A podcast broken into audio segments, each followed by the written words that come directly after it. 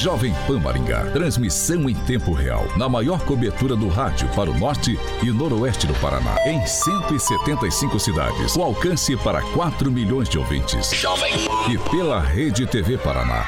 Com cobertura nas principais cidades do estado. E também nas plataformas digitais e Panflix. Rádio Jovem Pan. Rádio Jovem Pan Maringá inicia agora a transmissão do Pan News. Informação, notícia, Rádio Jovem Pan. O jornalismo sério, com responsabilidade e isenção, na maior audiência do rádio. Os principais fatos e manchetes do Brasil e do mundo. Jornalismo com informação e opinião. Jovem No ar. Pan News. Oferecimento Angelone é para todos. Angelone por você. Blindex, Mel's Brushes e Oral Time.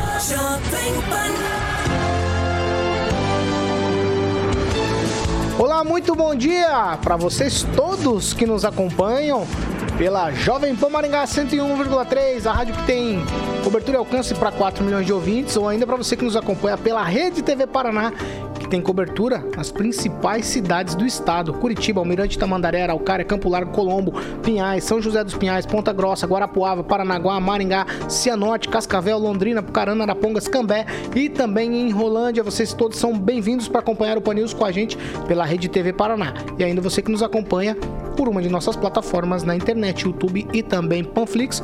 Você é muito bem-vindo para participar com a gente, se inscrever no canal, ativar as notificações, curtir, compartilhar e também comentar. Você é nosso convidado especial nessa segunda-feira, 8 de março, Dia Internacional da Mulher. Agora, o tempo na cidade. Agora em Maringá, 19 graus, a previsão é de sol com nuvens e pancadas de chuva durante o dia. Amanhã, sol, algumas nuvens e também pode chover rápido. As temperaturas amanhã ficam entre 15 e 28 graus. Jovem Pan Maringá, para todo o planeta. Pan News, da Jovem Pan.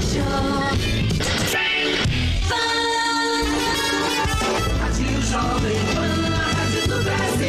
Agora, Jovem. As manchetes de hoje no Pan News.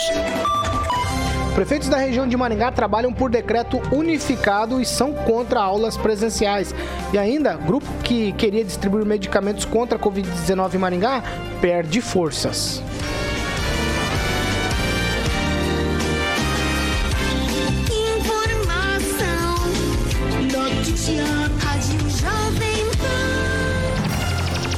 E você, para participar é bem fácil. Quer participar com a gente? É só entrar em uma de nossas plataformas na internet, YouTube e também Panflix, se inscrever no canal, curtir, é, compartilhar e fazer o seu comentário. Participe com a gente como fez o Lucas, o Douglas, o Diomedes, o Sebastião, o Beto, o Gelson, o Almira, a Márcia, a Cláudia, a Aniele, o Diego, Flávio, Elvira e também o Odair. Todos eles participando com a gente agora, 7 horas e 2 minutos. Repita. 7 e 2. Bom dia, Alexandre Mota Carioca. Bom dia, Paulo. Tudo bem? Tranquilo, tô feliz. Segunda-feira. Hoje é Dia Internacional da Mulher. Muito bom. E eu sei que o Murilo tá triste, mas o Palmeiras foi campeão. Bom dia, Clóvis Pontes. Bom dia, Paulo Caetano. Bom dia, Carioca. Bom dia a toda a equipe e o pessoal que nos acompanha pelas redes sociais, pela Rede TV. Muito bom dia. Agnaldo Vieira, hoje por videoconferência. Muito bom dia. Bom dia a todos, uma excelente semana.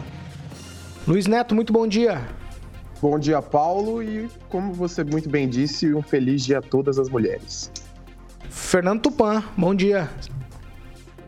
Bom dia, Paulo Caetano. Bom dia, ouvintes da Rádio Jovem Pan. E não esqueçam de acessar todos os dias www.blogdotupan.com.br. Bom dia, Verde, Ângelo Rigon. Bom dia, Paulo e em especial as mulheres pelo Dia Internacional da Mulher. É, eu, eu saquei aqui o assunto do ouvinte, eu coloquei como primeira discussão aqui, digamos assim, justamente essa questão do Dia Internacional da Mulher, a gente não poderia deixar passar. E sempre que eu me lembro dessa situação, me vem uma canção à mente. Eu queria que vocês falassem aí, cada um se tiver alguma coisa para falar em relação ao Dia Internacional da Mulher. O que vem à minha mente sempre é a música Maria Maria. Acho que retrata bem o que eu penso a respeito das mulheres. Assim, acho que é, é bem legal isso, hein, Clóvis? É, eu, eu, tenho, eu tenho uma referência muito grande, que é minha mãe, por exemplo, né? Tive a minha avó como referência e tem muitas pessoas como referência, muitas mulheres, muitas, não são poucas. Eu acho que o dia tinha que ser o dia todo, todo, todo, de todos, sem exceção. Mas o Dia da Mulher é, é, é um dia que eu, que eu acho interessante, Paulo, porque pelo menos a gente consegue dar importância a elas como deveriam, pelo menos em algum momento específico. É, eu lembro da minha mãe, eu muito pequeno ainda, saía para trabalhar para colher algodão, deixava a gente em casa, e naquela época não tinha esse de cuidadora, não. E ela olhava e falava pro meu irmão assim, ó, cuida do seu irmão, hein? Falava pro meu irmão mais velho, cuida do seu irmão, hein? Minha mãe ia colher algodão, Paulo voltava na hora do almoço para fazer o almoço, almoço para as crianças e voltava a trabalhar. Então eu tenho a minha mãe como uma referência assim muito grande uma mulher guerreira esse dia especial para ela, para minha esposa, para Giane. Para todas as mulheres, né? Agnaldo Vieira, alguma palavra sobre o Dia Internacional da Mulher?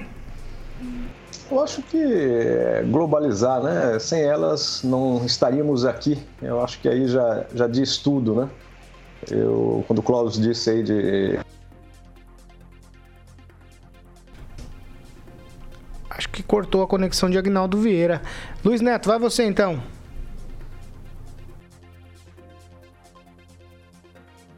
Ah, provavelmente a nossa conexão aqui com os nossos colunistas caiu. Né? Ah lá, voltou, Agnaldo Vieira.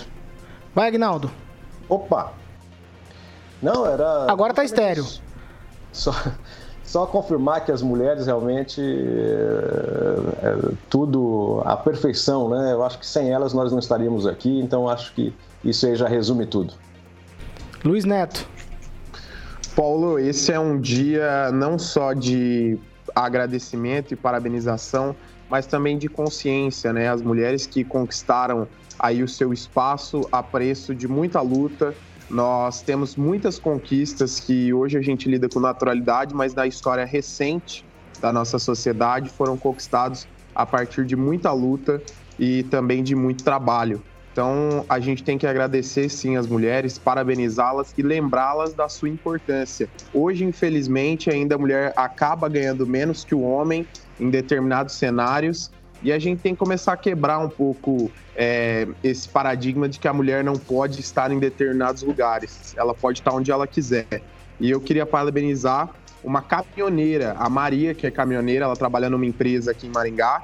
E é um, é um trabalho que a gente sabe que é prioritariamente ocupado por homens, mas que quando a gente vê mulheres executando esse serviço, a gente mostra também que a mulher ela tá onde ela quiser.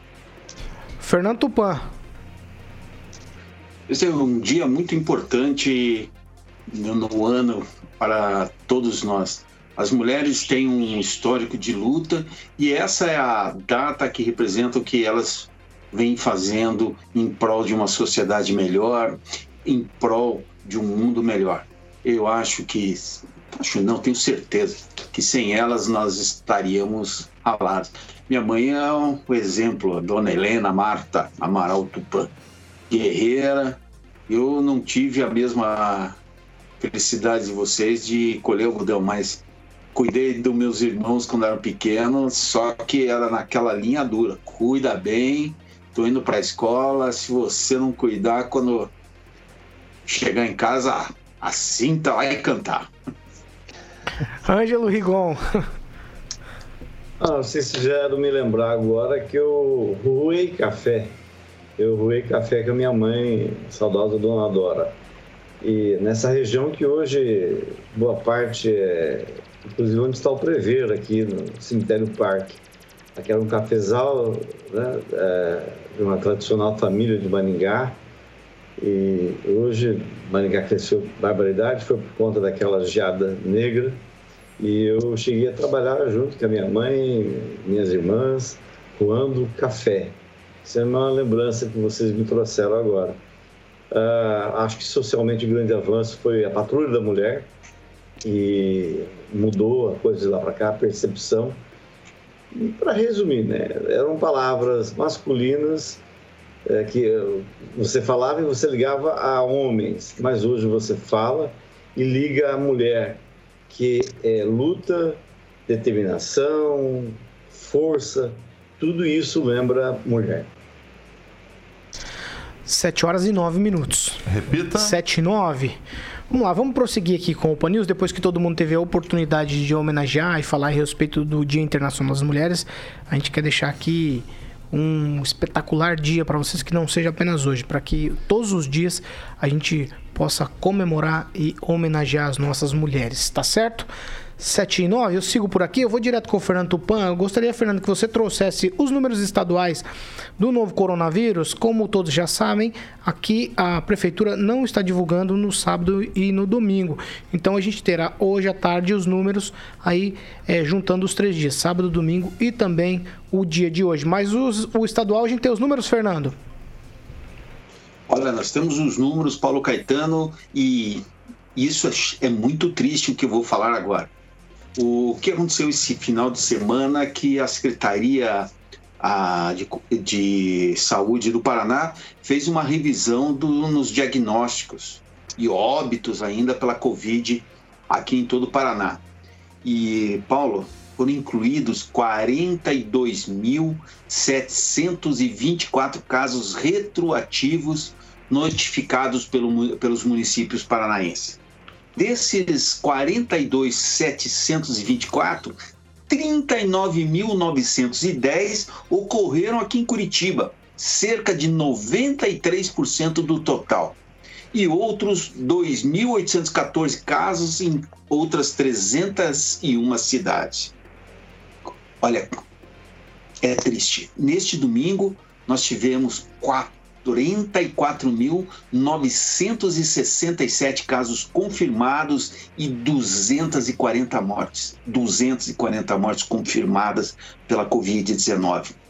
Com os ajustes, o Paraná soma 720.971 casos confirmados e 12.486 óbitos.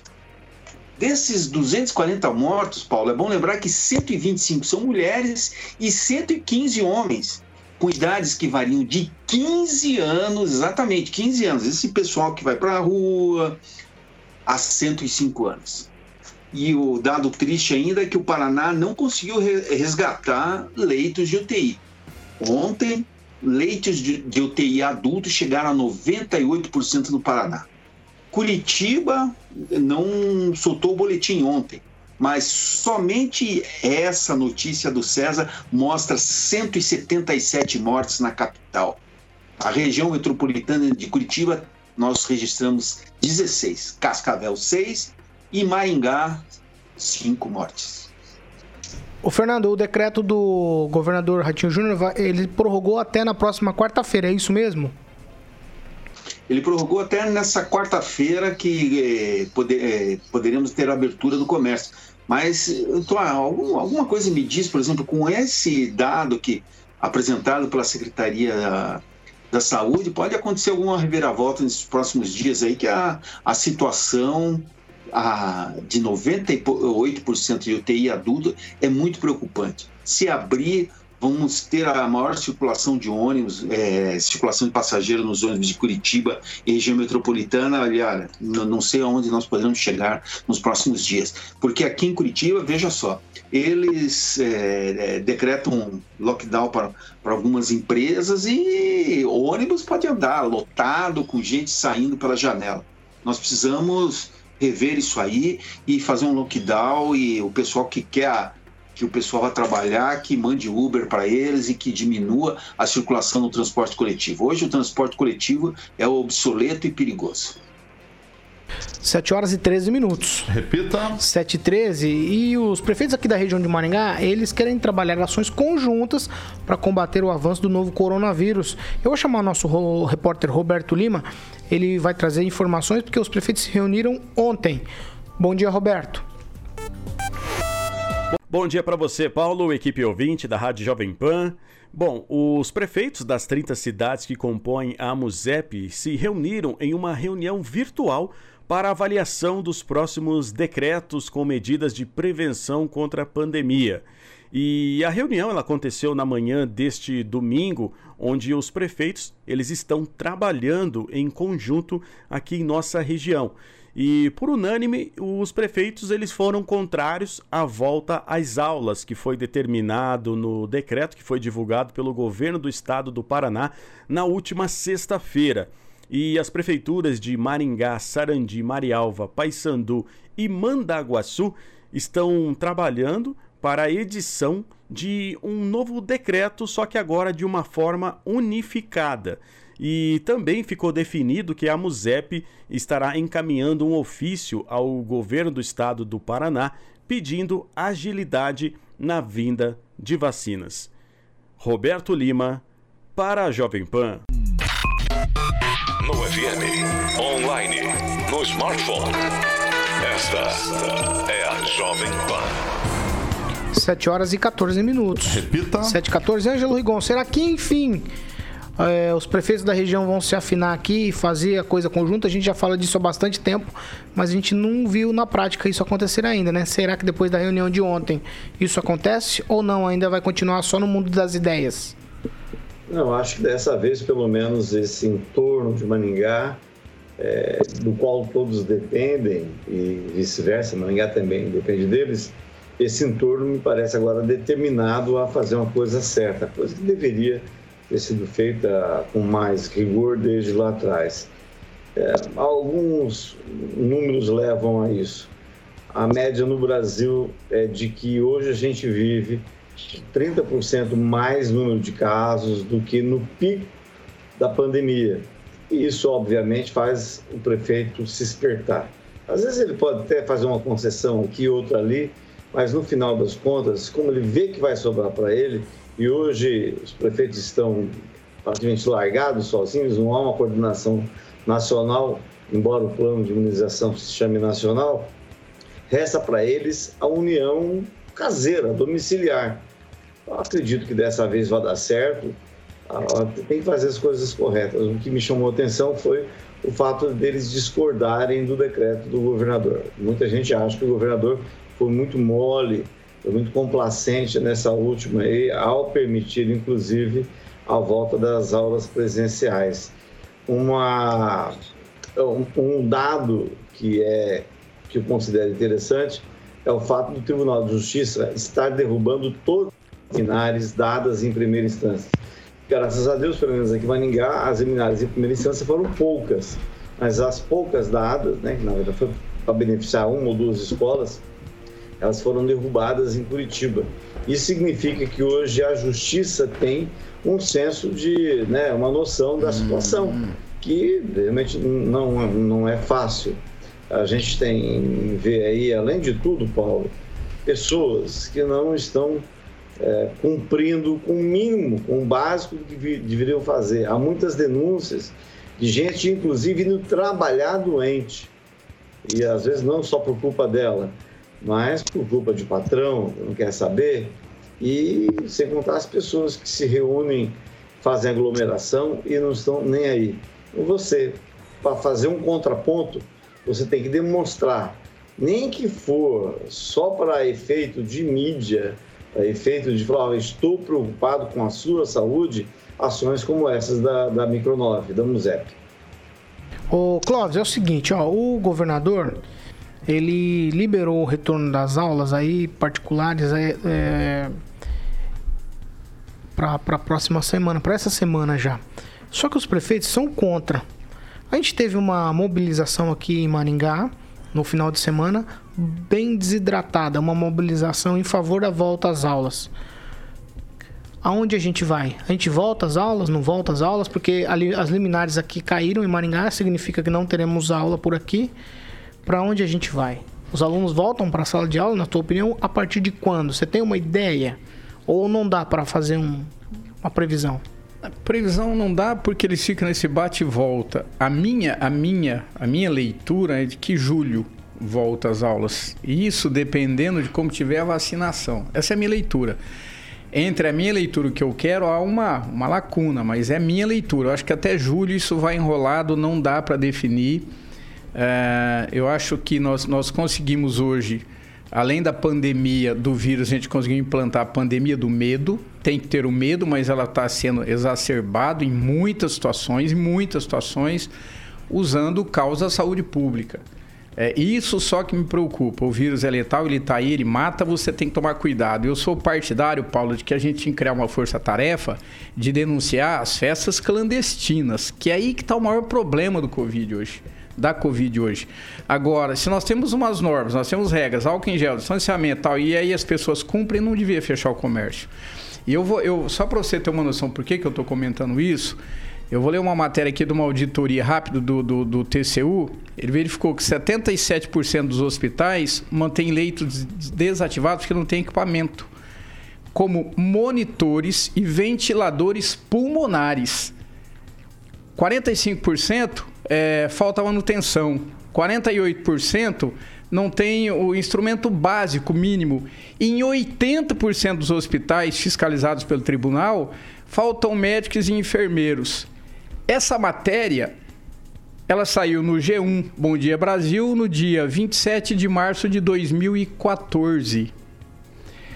O SUS vem num sucateamento nesse país há muitos anos. Eu publiquei no meu site ontem uma matéria desde 2010 para vocês terem uma noção.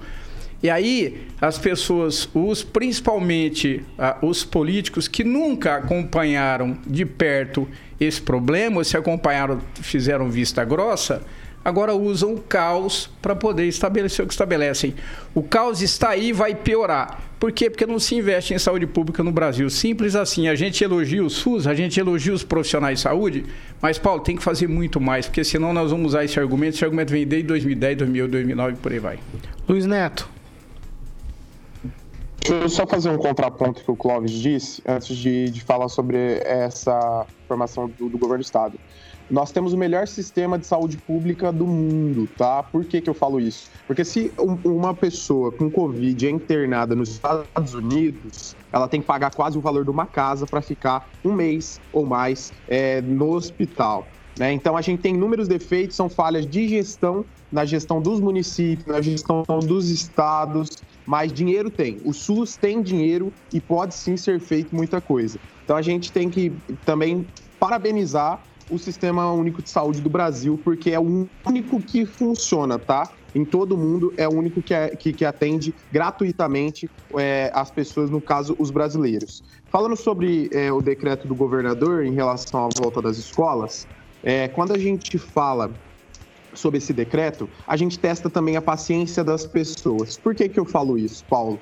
Porque as pessoas não aguentam mais ficar dentro de casa. As pessoas não, não estão é, é, de fato cumprindo as normas como elas deveriam ser cumpridas. E, e quando a gente faz isso, a gente faz algo muito perigoso, porque num certo momento essa corda ela vai romper e as pessoas elas vão de uma certa forma chegar ao seu limite. Esse decreto ele vai servir para medir o quanto é, de, de, essas medidas estão sendo eficientes. Por que enquanto essas medidas estão sendo eficientes? Se a gente implanta medidas mais rígidas, como em Maringá, porque o decreto de Maringá ele é bem ferrenho, né, que dura até hoje à meia-noite, e não surte efeito na redução efetiva dos casos, aí a gente tem um problema. E é aí que a gente vai entrar na situação de que a população vai ficar de verdade muito irritada com isso e não vai querer seguir as determinações. As festas clandestinas, o Clóvis falou muito bem, em Maringá nós tivemos mais de 100 denúncias só na sexta-feira e no sábado mais 100.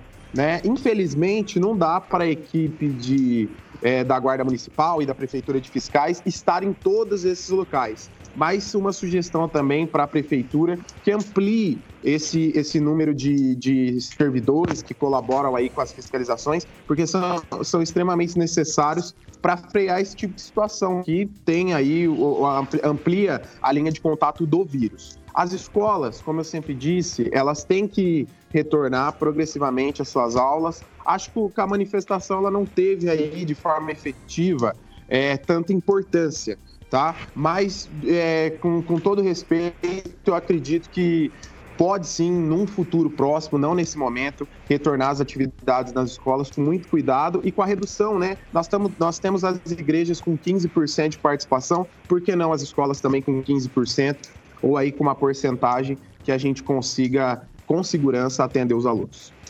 Agnaldo Vieira. Bom, Paulo, falar em, em Covid, em restrições, eu é, o meu apoio também aqui é o pessoal de eventos, né? Que foi um, uma, da tur uma das turmas que pararam primeiro e estão aí sem nenhuma é, probabilidade de, de, de, retornar, né? A gente fala em escolas, que pode ser quarta-feira, essa semana, ou pode ser só para o segundo semestre, mas enfim, uh, o meu apoio ao pessoal do setor de eventos, né? Esse fim de semana eu estava brincando de, de DJ aqui, recordando os eventos, né, pelo país inteiro, uh, eventos que eram desde as das quermesses na, nas paróquias, até eventos aqui em Maringá, por exemplo, para 20 mil pessoas, e tudo parado, né? E como é que estão essas pessoas que produzem esses eventos, né? A gente sempre fala aqui na, na aliar saúde com a economia, e quando você pensa em, em, retornar, né, em se aglomerar, às vezes um amigo, um parente, alguém próximo a você uh, testou positivo e às vezes uh, não só testou, mas como nos deixou. Nós tivemos, por exemplo, essa semana a confirmação de um caso do rapaz do setor de eventos aqui do de buffet, o Delarre, e foi testado, né? Ele que era um dos maiores organizadores desse setor de eventos é, para retornar de alguma forma esse setor aqui para a região de Maringá e ele também foi testado com o Covid. Então é uma situação bem difícil. Temos os amigos que nos acompanham aí, o Edilson do Buffet Marrom Glacé, né, que tenta de qualquer forma sobreviver. Né? Quando então não é a doença, é a falta do trabalho. E aí até quando toda essa turma vai aguentar. 7 horas e 25 minutos. Repita. 7 e 25 Eu preciso pontuar aqui, o Luiz Neto e o, e o Clóvis. Na verdade, o Clóvis iniciou a conversa falando a respeito do SUS. A gente precisa pontuar algumas coisas do SUS. Na ponta, lá na ponta, no atendimento, o primeiro atendimento, aquele atendimento de urgência e emergência do SUS, realmente a gente sempre teve muitos problemas. É, as imagens do, do HU, elas são recorrentes na minha mente de lembrar de macas pelos corredores. E, e eu vi isso algumas vezes. Mas a gente também precisa lembrar, e aí eu faço o cor com o Clóvis. O SUS realmente deixa a desejar em muitas coisas. Muitas coisas mesmo, principalmente na atenção básica. Mas quando eu penso no SUS, aí eu vou para o lado do Luiz Neto, quando eu penso no SUS, nas, naque, naqueles atendimentos de alta complexidade, eu sei disso porque recebi atendimento do SUS na alta complexidade. É espetacular o atendimento. Então nós temos um, nessa moeda a gente tem dois lados do SUS. Realmente tem dinheiro no SUS, mas algumas coisas não funcionam. Algumas coisas quando a política entra pelo meio atrapalha o sistema único de saúde que deveria e no papel é o melhor que se tem pelo mundo, Luiz Neto. Só que lá na ponta, no atendimento, no posto de saúde, na hora do atendimento básico, não é bem isso que a gente consegue enxergar não. Eu vou deixar vocês falarem mais um minuto cada um, tá? Só pra gente vai, Clóvis. Não, a PEC de 90 95, a PEC, de dois, a PEC 95 de 2017 congelou por 20 anos, ô Luiz Neto, os gastos em relação à saúde é, do SUS. E nós não temos só o sistema do SUS no Brasil, tem na Inglaterra, tem no Canadá, que também são bons sistemas. O que eu digo é o seguinte: o problema do SUS é que você tem uma linha de frente muito capacitada, os profissionais muito capacitados e leitos sucateados. Aqui, ó, tem uma matéria aqui, ó, de 2010. Eu, eu, pode entrar no meu site e ler lá. São dados. Contra dados é argumento. É, o sistema de saúde público no Brasil vem sendo sucateado há muitos anos. O SUS é muito bom, poderia ser 200 vezes melhor. Agora, quem depende do SUS para alta complexidade, eu posso concordar com você, Paulo, mas ainda tem uma fila de espera muito longa. O problema não é esse, o problema é que nós temos um, um sistema sucateado há muitos anos e contra isso não dá para contra-argumentar. Os profissionais é outra coisa, que inclusive trabalham de forma desumana dentro do próprio SUS. Vai, Luiz Neto, um minuto. Dá para contra-argumentar sim, Paulo. Inclusive, acho importantíssimo que você falou sobre a ponta, que é a saúde básica, né? Que é feita, a sua grande maioria, com a responsabilidade dos municípios, né? Em Maringá, por exemplo, a gente tem um atendimento bem mais eficiente do que em algumas cidades aqui no nosso estado. Então, quando a gente fala sobre o SUS, Paulo, a gente tem que tomar muito cuidado, porque é o único, o único sistema 100% gratuito. Ah, nós temos outros sistemas ao longo do mundo onde é subsidiado também pelos governos, mas o 100% gratuito é o SUS, que é onde o paciente ele entra de graça e sai de graça sem nenhum custo. Por que, que eu falo que ele é eficiente, Paulo? Porque quando a gente pega um Estados Unidos da vida, tem gente que se endivida. Uma, os maiores endividamentos dos Estados Unidos é por pagamentos hospitalares. Você tem ideia disso? É gente perdendo casa para ficar internado, é gente perdendo seu patrimônio e, e, e decretando falência. Então, o sistema funciona assim. Com deficiência, concordo 100% com você, Paulo Caetano. Nós temos uma deficiência muito grande, mas ele funciona e ele atende às demandas. Alguns casos, a gente sabe, em algumas cidades, alguns estados, ele falha bastante, mas aí é pela gestão municipal e a própria gestão do estado, porque dinheiro tem. Nós sabemos que o orçamento dos municípios, a grande maioria é para saúde e educação. Alguém, alguém está no teclado, por favor. Não sei se é o Fernando Tupan, se é o Ângelo Rigon, trabalhando, fazendo duas frentes de trabalho ao mesmo tempo. Segura para mim o teclado só um minuto. Alguém de vocês, Ângelo, Fernando Tupan ou Agnaldo, querem entrar nessa conversa aí? Eu tenho mais um minuto. Tá, eu... Vai, vai, Ângelo. Tá, é o seguinte, só eu acho que eh, todos aí têm razão, só que não justifica você é, usar eventuais erros, coisas do passado, coisas com mais de 10 anos, para justificar uma falha nesse atendimento ao combate à Covid. Isso não justifica, isso é uma situação completamente diferente. Não é a função do SUS a, todos os anos, todos os dias, todas as semanas atender pandemia. Então, isso não pode ser usado como justificativa a uma falha governamental. E até cito um, um, uma explicação um rapaz que é do setor, que diz que o caos foi instalado pelo primeiro motivo pela falta de disciplina das pessoas. Né? Depois entrou a paixão política, entrou o fanatismo, um presidente que não fez a parte dele, toda hora mudava de opinião. É, e isso levou a esse caso. Em março do ano passado, é bom lembrar, é, ninguém morreu de fome, mas morreram de doenças. Foram apenas 77 infectadas e nenhuma morte em março do ano passado. E você vê hoje passando de 265 mil mortes. Se isso não pode ser debitado a um sistema que, como o Luiz Neto falou, funciona. É só quem precisa que constata isso. Não funciona 100%, mas é o que temos e é um dos melhores do mundo. 7 horas e 31 minutos. Repita. 7 e 31. Antes de ir pro break, a gente tem uma participação especial aqui. Continuam as felicitações, continuam chegando a Jovem Pan Maringá pelos 26 anos. Vamos ouvir aí mais uma nessa segunda-feira. Alô, pessoal da Jovem Pan Maringá, aqui é o Vitor Brown de Os Pingos nos Is. Parabéns pelo aniversário de 26 anos, é muito bom poder contar com a parceria de todos vocês nesse estado tão querido que é o Paraná, tão importante nessa região vital que é a região de Maringá. Muito obrigado pela confiança, pela parceria, por levarem adiante todo o nosso conteúdo. Um abraço para o Luizinho e para todos que nos acompanham aí na Jovem Pan Maringá. 7 horas e 32 minutos. Repita. 7 e 32. Nós vamos para um break rapidinho. Já já a gente tá de volta. 7 horas e 32 minutos. A gente já... 7h32. Tem participação, Clóvis? Vamos lá. Vamos falar de ouvinte agora. Tem. A Fernanda Trauta ela diz o seguinte: me pergunto se o poder público irá auxiliar as famílias que estão desempregadas em alguma forma, que estão numa dificuldade muito grande, que daqui a pouco não vai ter o essencial para sobreviver. Agnaldo Vieira, tem participação? A participação agora é, são dos cachorros do Rigon ali, né? Que estão fazendo não, a festa não, ali. Não, não, não. Não, não, não. Não, não. Ah, é assim, então é do. Alguém tá com uma cachorrada. É do Tupã, é do Tupã. Eu quero destacar na ser, plataforma do, do YouTube a participação do Anonymous, que diz que um bom dia. E ele pergunta: cadê o gado que toma remédio de verme e acha que está imune ao coronga? Já a gente vai falar desse assunto. Segura aí que nós, nós vamos falar desse assunto rapidinho. O Klaus me disse que os teus cachorros, Ângelo Rigon, os nomes deles é o Loki e o Down. É verdade? não, não. Eles estão trancados lá no sítio, por isso o barulho não é deles. Estão longe hoje. Luiz Neto, tem participação de ouvinte? Paulo, vou deixar para os meus colegas, é, porque hoje, é, por problemas técnicos aqui, eu não vou conseguir fazer essa leitura. Então vai, Clóvis.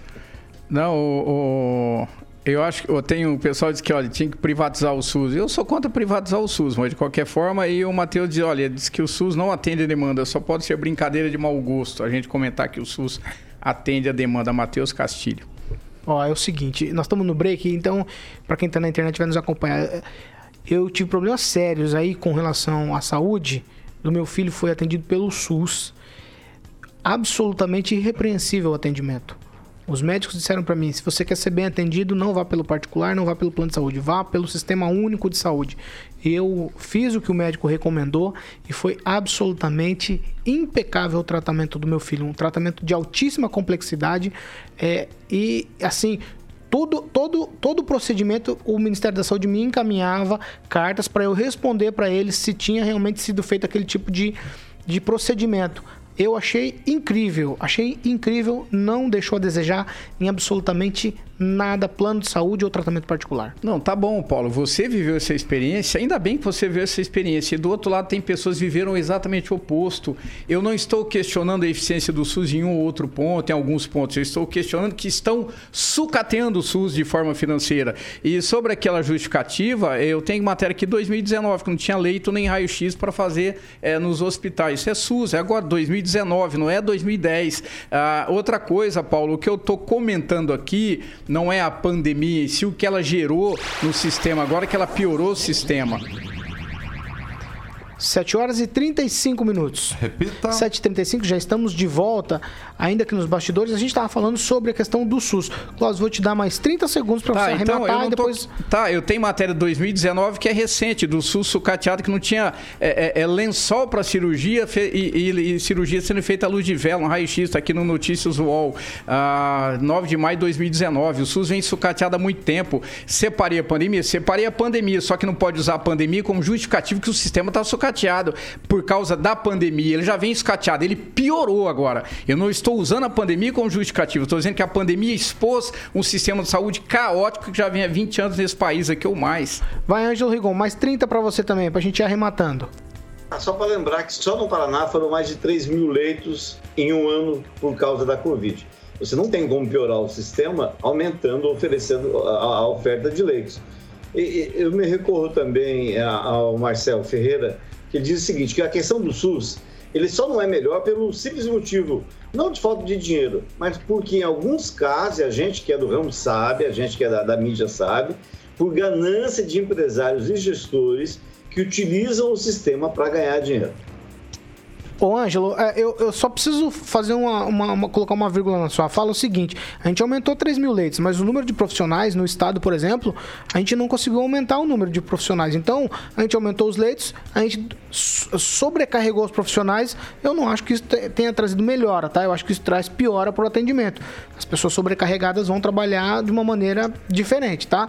Então, é, é, assim, são coisas que eu, eu tendo a, a, a concordar com o Clóvis em umas e concordar com vocês em outras outras. Mas eu acho que nessa que a pandemia escancarou os nossos problemas, isso sem dúvida. Problemas sociais, problemas de saúde, problemas como acho que foi o Agnaldo que falou aí no começo do programa, das pessoas serem desregradas e não obedecerem às coisas, a gente não ter essa disciplina, acho que foi essa palavra usada. Então a pandemia escancarou essa coisa no país. Você vê, por exemplo, países asiáticos, é, se eu tenho uma gripe, eu mesmo já me, me me conscientizo de usar a máscara e vou para a rua de máscara, para que as outras pessoas não fiquem doentes. Essa é uma questão. Você pediu de novo, Ângela, a palavra? Não, não, não, não. Luiz Neto, então, rapidamente, Luiz, 30 para você. Não, Paulo, é, eu, eu só. O que, o que me deixa indignado é a gente colocar todo o sistema que atende o país inteiro como se fosse algo ruim. Se fosse algo ruim, não funcionaria, não, não existiria. Entendeu? A gente sabe que tem problemas de gestão e os problemas de gestão acontecem na base, que é nos municípios, que é na distribuição é, de como deveria ser usado esse recurso. Nós sabemos a situação do Rio de Janeiro, que é caótica. Nós temos até séries de TV onde mostram a realidade do SUS lá. Mas esse é um problema de gestão do Estado. O Estado do Rio de Janeiro passa por problema de gestão, governadores presos, prefeitos investigados, uma série de, de representatividades ligadas a facções criminosas. Então, assim, essa realidade, ela não é quando a gente fala, ah, foi feita cirurgia de luz de vela, faltou lençol. Nós estamos falando aonde? De Maringá, do Paraná, ou nós estamos falando dos outros estados mais ao norte, é, onde a gente sabe que tem lá uma desigualdade social muito grande, e também, Paulo, onde tem problemas de gestão, que aí são investigados e devem ser investigados pelas nossas autoridades. Então, jogar um sistema completo como um problema, dizendo, olha, o, o, a pandemia mostrou como o SUS é caótico, mas qualquer sistema de saúde público estaria em uma situação caótica. Nós, nós estamos atendendo uma quantidade de pessoas incalculáveis. A Covid. Já tá deu, Luiz. Conta. Você estourou o teu tempo já. Desculpa. Fica tranquilo. 7 horas e 39 minutos. Repita. 7 e 39. Um grupo formado por empresários maringaenses, inclusive do setor médico, tentou aplicar aqui e articular uma distribuição de medicamentos do chamado é, tratamento precoce aí para um novo coronavírus. O movimento defendia que houvesse um lugar na cidade para distribuir aí a tal da ivermectina para a população. É, no Brasil, várias cidades têm distribuído esse medicamento. Isso causa muita controvérsia. Esse medicamento, Ângelo Rigon, ele já foi demonizado. A gente não tem certeza se funciona, mas também não dá para dizer que não funciona, porque há muita coisa política envolvida. É, a gente precisa talvez fazer diferente. Eu não sei se distribuir ivermectina é fazer diferente nesse momento. E os médicos também divergem. Se eu pôr, eu consigo colocar médicos aqui defendendo e colo consigo colocar aqui nessa bancada médicos criticando o uso da ivermectina. Com certeza, toda certeza. Até o primeiro presidente da Anvisa repetiu isso no programa de, de televisão. Perguntaram, a senhora defende a ivermectina? Ele falou, não, não tem comprovação, né? Aí ele falou, ah, mas outros médicos defendem. Eu falei, ah, mas na minha categoria também tem gente que não pensa direito. Ele falou burro, né? Mas eu não estou querendo generalizar. Ah, se a própria Merck, que é fabricante da ivermectina, diz que não funciona, quem sou eu para não sou do ramo? Agora, acho realmente que é, essa divisão, é, é, ela existe entre médicos, você imagina entre leigos, mas você tem que ver exemplos. E tivemos no final de semana aqui, em Maringá, com a Rosângela Lice, esposa do Ademir Lice, que pegou Covid e foi clara ao dizer, olha, eu tomo, tomava ivermectina, causa um efeito colateral danado, ânsia de vômito direto, vomitando direto. Então é isso. Está ah, tá provado cientificamente, cientificamente que dá problema no fígado da pessoa. Tem casos de, de morte por causa de uso. Isso foi em São Paulo, de um rapaz de 19 anos que morreu por excesso de ivermectina. Nós sabemos que as pessoas são livres para tomar o que quiser, né? Mas acontece que quando ficam é, a, a, doentes, a, isso se soma a uma situação horrível, um quadro terrível que nos deprime. Daqui a pouco, quando você mistura política com remédios cientificamente é, dado como ineficaz, não sou eu o fabricante que está falando isso, tá? É, você vi, Daqui a pouco, Paulo, esse grupo, que uma parte ainda resiste, né? Uma parte ainda lá, inclusive dono de plano de saúde. Um ambulatório para distribuir para quem quiser. É, daqui a pouco esse pessoal, Paulo, vai estar tá defendendo spray. Qualquer coisa que o Bolsonaro fala, esse pessoal vai estar tá defendendo. E esse é o problema. Você não pode misturar saúde com política. E isso que aconteceu em Maningá é essa mistura doida, maluca, que não tem nada a ver, que leva as pessoas para o abismo. É, ô Klaus, eu ouvi alguns médicos assim tentando separar essa questão política. E alguns defendem e eles colocam até, os que defendem, colocam coisas científicas, dizendo, ó, acontece isso, acontece isso, acontece isso aqui na célula, tal, que não deixa o vírus do, do Covid, é, da Covid é, se conectar, né, à, à célula do, do, do, ser humano e tal. Então, eu não sei, o que, que você acha? É o momento de é, distribuir esse tipo de medicamento, é fazer diferente nesse momento? O que a gente fez até agora não deu certo. Então, talvez isso, para a gente ter um resultado diferente, fazer uma coisa diferente, ou o Ângelo tem razão?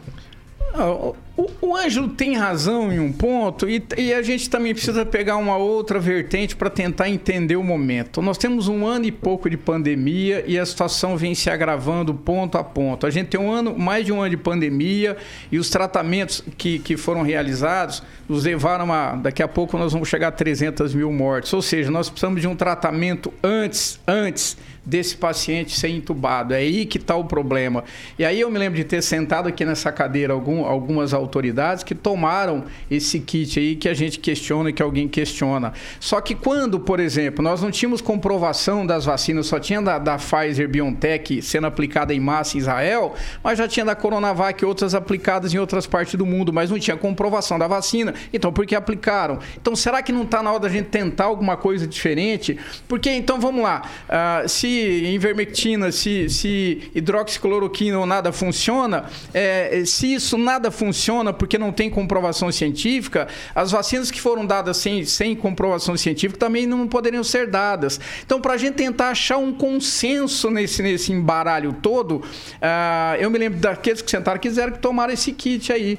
Bom, uh, a doutora Nise Yamaguchi, quem leu o currículo dela, vê que ela é um fenômeno em relação ao currículo. Ela defende esse tratamento. Tem gente que diz: olha, eu tomei e, e, e, não tive problema. Eu tive amigos meus que tomaram e não tiveram problema e saíram do Covid.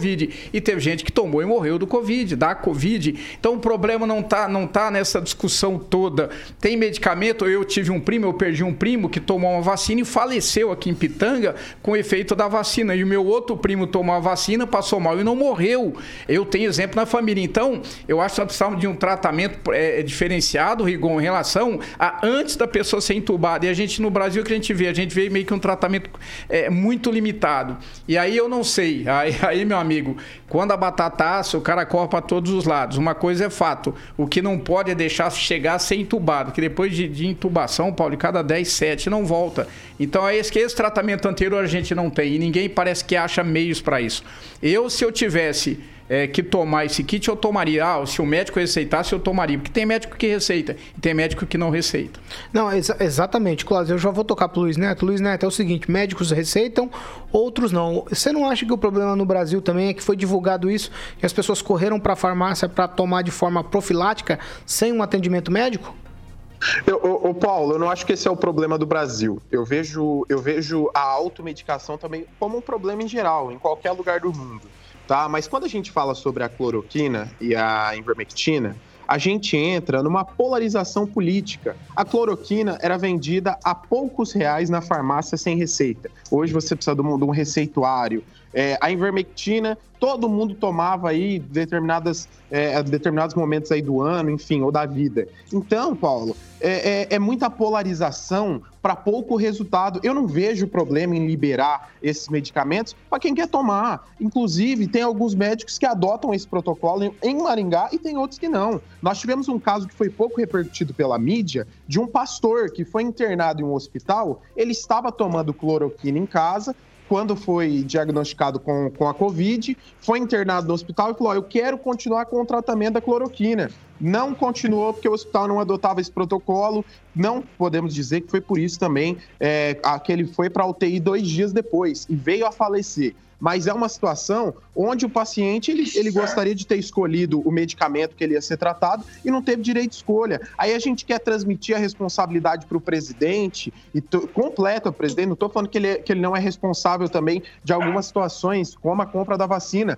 mas muita coisa boa foi feita também, foram bilhões de reais distribuídos do auxílio emergencial. Nós não tivemos em várias partes do mundo isso que aconteceu no Brasil. Nós temos que também é, olhar com responsabilidade de que esse tratamento não é o responsável por matar ninguém, mas o vírus sim. Então, quem quer tomar tem que ter o direito de tomar. Eu tenho meu pai que fez esse tratamento em casa de livre e espontânea vontade, procurou um médico da confiança dele que receitou os medicamentos. Então, assim, é uma escolha do paciente ser medicado dessa forma. Se o médico entende da mesma forma, qual é o problema? Agora, colocar, olha, se nós estivéssemos com a vacina, é, é, o, o, nós não estaríamos nessa situação. O presidente é genocida. Gente, genocida é a falta de informação. Genocida é a falta de coerência. Você sabe o que, que a gente tem que analisar? Quem, quem disse se a gente tivesse com vacina, a transmissão ia ser freada? Nós não temos estudos científicos que comprovam que a vacina é, segura a transmissão, que quem toma vacina não transmite o Covid.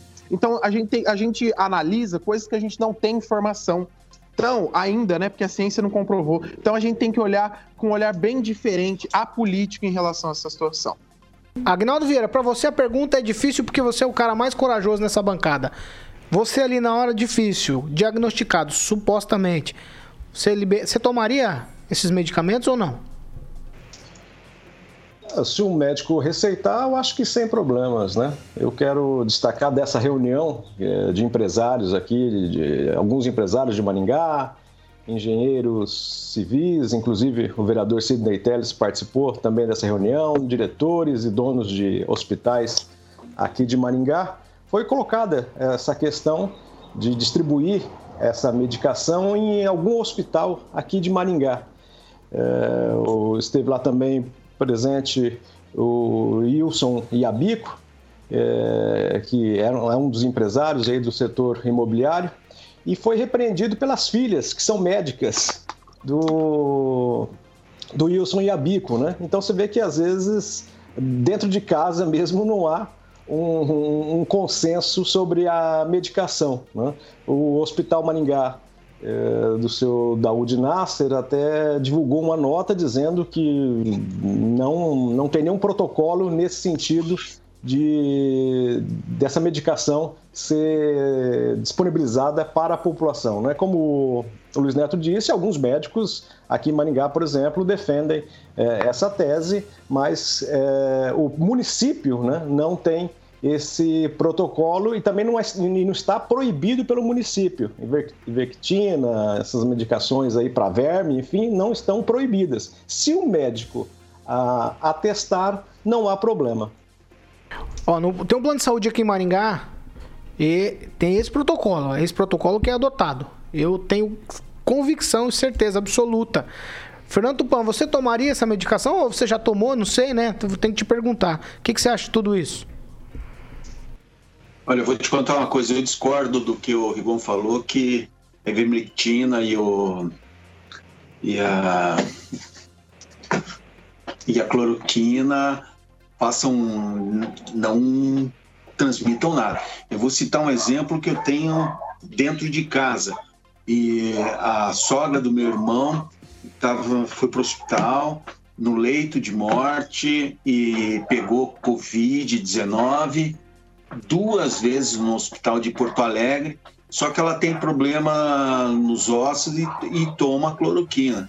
Você acredita que ela quase morrendo não deu nada, ela se recuperou, que geralmente se você não está com a imunidade boa, você morre da Covid, e ela muito mal no hospital, ah, acabou tendo, tendo, outros problemas que levaram à amputação da, de metade das pernas dela. E ela, num local onde tinha só pacientes com Covid, ela não teve nenhum, mais nenhum sintoma. E meu irmão estava com ela, passou 10 dias no hospital com ela. Meu irmão tomou ivermectina, também não teve nenhum sintomas. Então, na minha opinião, é melhor ir ao médico, tomar isso, porque eu vou te falar uma coisa, ficar esperando 10, 12 dias por uma resposta para ser a daí ser atendida é demais. E é, e é justamente esse tempo longo, sem você ser medicado, que te leva a óbito.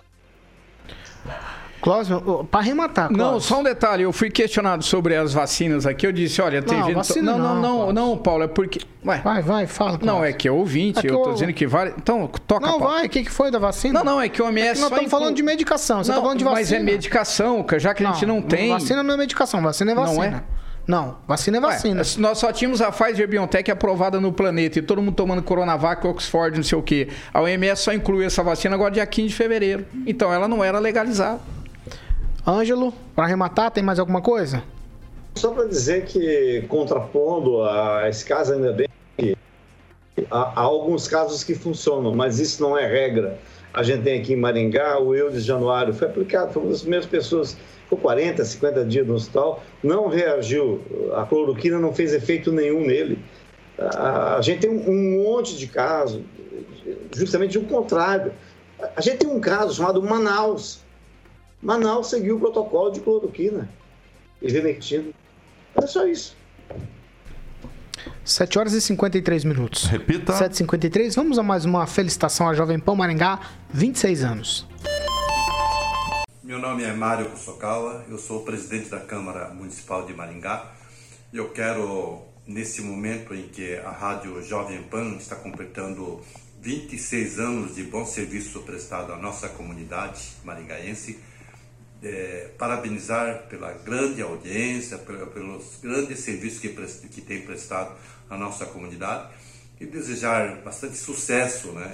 E principalmente mandar um grande abraço ao Luizinho, que é o diretor da rádio, e também toda a equipe, né? Desejando muito sucesso e para que esse grande serviço que vocês têm prestado à nossa comunidade continue por muitos e muitos anos. 7 horas e 54 minutos. Repita. 7h54. Ângelo Rigon, teve um pessoal aí, um- uma meia dúzia, meia dúzia não, uns 10, tentou perturbar o prefeito Luiz Maia na casa dele, lá na residência do prefeito. Só para pontuar, não acho que é nem a hora, nem o local correto para esse tipo de ação, né? Para ficar indignado com as medidas que o prefeito está tomando aí através dos decretos. Acho que isso é para se fazer na prefeitura, que é o local de trabalho. Não sei, pelo menos essa é a minha leitura. Você tem toda a razão, é um absurdo, é perturbação de sossego, não só do prefeito, como da- das outras pessoas, dos vizinhos, que não tem nada a ver com a história. É um caso que, infelizmente, por conta de alguns extremistas radicais, é, é, boa parte deles negacionistas, a gente vê isso. O governador João Dória de São Paulo, há, mais, há, há- cerca de um ano, vem recebendo até ameaças de morte. Nesse final de semana também o pessoal foi lá em frente à casa dele fazer. é, Como se isso fosse resolver alguma coisa. Eu tenho uma sugestão para essa turma, e não só para essa todos os que se revoltam, eh, fazem carreata, ah, ah, por- ah, contrariando o que as pessoas estão vendo, o que as imagens estão mo- mostrando. Imagem, todo mundo sabe, vale mais que mil palavras. Ao invés de ir na casa de governante, vá visitar ou fazer carreata de frente aos cemitérios, de frente aos hospitais. É nesse caso sem buzinar, tem que respeitar a lei. Então, deviam mudar, fazer um roteiro diferente. Ao invés de ir na casa do governante, vai visitar o cemitério onde está o resultado dessa política genocida que, as- que a- se adotou no país. Vamos seguir. Agnaldo Vieira, com você é outra, é outra, é outra questão. Espera só um minutinho, Agnaldo, que eu já te chamo. Vamos agora com mais uma felicitação aqui à Jovem Pan Maringá. Fala galera, aqui é o Felipe Xavier que faz. Fala galera, aqui é o Felipe Xavier que faz o programa Chuchu Beleza, que apresenta o rolê de notícias. Tô passando por aqui para dar os parabéns para Jovem Pan FM de Maringá pelos 26 anos. É isso aí. Que venham mais 26 anos de muito sucesso para vocês. 7 horas e 56 minutos. Repita. 7h56. Agnaldo Vieira, pra você é o seguinte: um artefato parecido com uma bomba foi colocado em frente à sede da RPC, que é a Rede Paranaense de Comunicação. Independente da motivação, não sei por que, que eles colocaram isso lá, o que, que a RPC fez, ou se era ou se não era uma bomba, a ação é absurda. O problema, além de, de toda essa questão aí, é vir o grupo especializado antibombas lá de Curitiba. É um gasto enorme para eles se deslocarem até Maringá, né, ou qualquer outra região fora da região metropolitana, é o, o, grupo se deslocar com vários policiais lá para ver isso. Né? É, é, terrível, né? Às vezes qualquer é, um pequeno artefato às vezes já chama atenção e tem que se deslocar esse grupo, então são gastos desnecessários, né? Eu acredito que se tiver alguma coisa ou foi alguma manifestação idiota é por, por causa, de, às vezes, do posicionamento da TV Globo, né? Que a RPC aqui em Maringá é afiliada, mas não tem nada a ver, não, não tem uma, é, uma opinião tão direta contra o governo Bolsonaro como tem a TV Globo, né? Mas é mais uma bobagem de algum trouxa aí. A RPC aqui Maringá, que já, é, já levou, já foi alvo de tiros há uns seis anos atrás, mas é, eu acho que é algum translocado aí que perdeu tempo e com isso todos nós pagamos esse custo do deslocamento do grupo antibombas de Curitiba. 7h50. A gente já está praticamente se encaminhando para o final e vamos para mais uma felicitação aqui à Jovem Pan Maringá. Bom, gostaria hoje de parabenizar a Jovem Pan Maringá, que tem esse trabalho tão importante.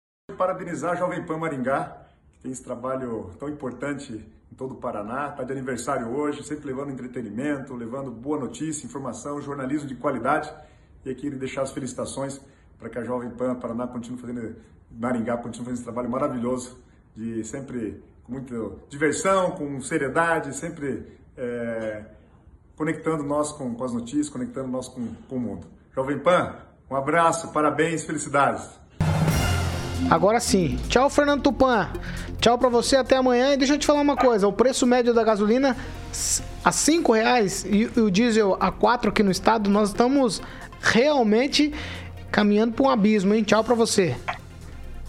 Olha, Paulo Caetano, estamos mesmo. A gasolina já passou de cinco reais o preço médio em diversas cidades do Paraná. Curitiba ainda está próximo disso, mas Maringá já está num preço acima de uma média de 5,33, que é demais. A cidade de Castro, 5,27, Toledo, 5,17, Foz do Iguaçu, 5,15, Cascavel, 5,14. Aonde nós vamos parar, Paulo, com esse preço da gasolina? Bolsonaro sabe, vai é capaz de perder. E, uh, saiu esse final de semana aí uma pesquisa mostrando que Lula pode incomodar ou até mesmo ultrapassar Bolsonaro se sair candidato, se eh, a justiça permitir, mas o que é praticamente impossível. Tchau, Fernando. Até amanhã. Até amanhã. Se cuidem. Tchau, Ângelo Rigon. Deixa eu te falar, tem um impasse que travou. Só para dar tchau, hein, Rigon travou investigação sobre um suposto pagamento de propinas de 5 milhões ao deputado federal Ricardo Barros. Tá tudo travado, né? Pois é, isso faz a gente lembrar que a gente está no Brasil, né? Que denúncias de propina não, não evolui. Sai do. São tantos os caminhos da justiça brasileira, dá até medo. Isso é coisa antiga. Só para registrar, Paulo, o André Almenar acabou de dar informação da morte da, da dona Delma Valentim Costa mãe do advogado Marcos Cristiane. É, ela estava em Curitiba e também foi por Covid. E eu praticamente ainda não me recuperei emocionalmente da última vez que eu mandei. Olha só, caí na besteira de mandar encher o tanque com álcool. Eu até agora não me recuperei emocionalmente. É, é realmente a gente está caminhando para uma situação muito difícil. Junta, quando junta várias crises, né, inclusive a econômica, leva a isso. Eu fico aqui na minha, só aguardando a hora da, da, vacina para velhinhos de 58 anos de idade. Um abraço a todos. Ah, você tem razão, nós vamos caminhando, porque de carro e de moto não tá dando para ir não, vai ter que ir a pé. Tchau, Luiz Neto. Pede pro Totó ficar quietinho, Luiz, senão ele fica atrapalhando a gente. Uau, uau, uau, o tempo inteiro. Falou, aqui em casa não tem cachorro não, mas antes de dar tchau, é, eu queria dizer o seguinte, o, nós falamos sobre as manifestações em frente ao condomínio do prefeito, né? E algo que eu sempre brinco: o prefeito tem que morar ou em condomínio ou em apartamento, porque está sempre sujeito a esse tipo de manifestação, dependendo aí das necessidades das decisões. Tchau, tchau. Tchau, Agnaldo Vieira. Totó é seu, então? A, a cachorrada que estava no Ângelo Rigon ali na Santa Isabel está subindo aqui o Jardim Monte Carlo da Madacaru aqui, porque acabaram de passar por aqui. Eu quero dar uma boa notícia a respeito de um diretor executivo de uma cooperativa aqui de Maringá que foi pego numa fiscalização é, do grupo da fiscalização aqui da prefeitura, né, na, contra a, o toque de recolher aí, a aglomeração no último final de semana, que ele já foi encontrado na cidade de Londrina, porque ele fugiu aqui a pé para não ser pego ali, flagrado, né?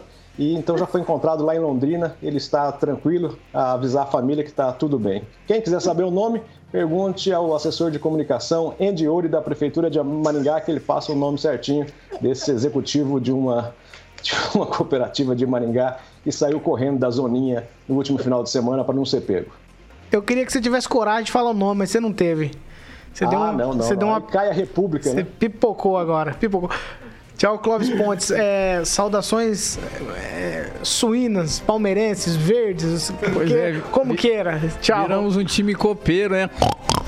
Copeiro. É nesse estilo. Gente, aquela tem, Copa, aquela tem, Copa do porco que a gente compra no açougue. Até mais e outra coisa, João Dória não é exemplo pra nada nesse país como governante. Um abraço, gente. Até mais. Ai, meu Deus do céu. Tchau pra vocês. Tchau, Ângelo. Tchau, Fernando Tupan, Agnaldo Vieira, Luiz Neto e tchau também pra você, Clóvis Pontes. Até mais. Alexandre Mota. O que vem por aí? Hoje, feliz Dia Internacional das Mulheres. Claro, né? Você vai tocar o que aí? Se tem uma coisa melhor do que mulher, tá lá em cima, né? E o que, é, que você vai tocar? Você, hoje... vai, você vai oferecer pra quem? Pras mulheres, é claro, né? Para as mulheres. Mas o Agnaldo tinha me pedido uma, ah, que tá. é de 1986, Ira Envelheço na Cidade. Agora eu fiquei triste, cara. Boa, isso é bom, hein? A música é boa, mas uh, o oferecimento hoje não era, não podia ser pro Agnaldo, não. O Agnaldo tá, tá, tem algum esquema aqui, viu? Tem um tipo de propina. Ah, vou ficar com a parte tem boa. algum tipo de propina nessa boa, bancada, viu, Rigon? Todo mundo tem, tem uma propininha é. rolando nessa bancada. Não pode ser. Eu posso finalizar minha participação mandando um beijo? Pode pro meu presidente Luiz. Tá certo, então. A gente tá encerrando essa edição do Pan News e você continua com a gente nas nossas plataformas na internet. Elas estão liberadas para você participar. Lá no YouTube você digita na barra de, busca, da barra de buscas Jovem Pan Maringá. Você entra no nosso canal e você pode participar, curtir, compartilhar, se inscrever no canal. Fique à vontade. Essa aqui é a Jovem Pan Maringá, a rádio que virou TV e tem cobertura e alcance para 4 milhões de ouvintes.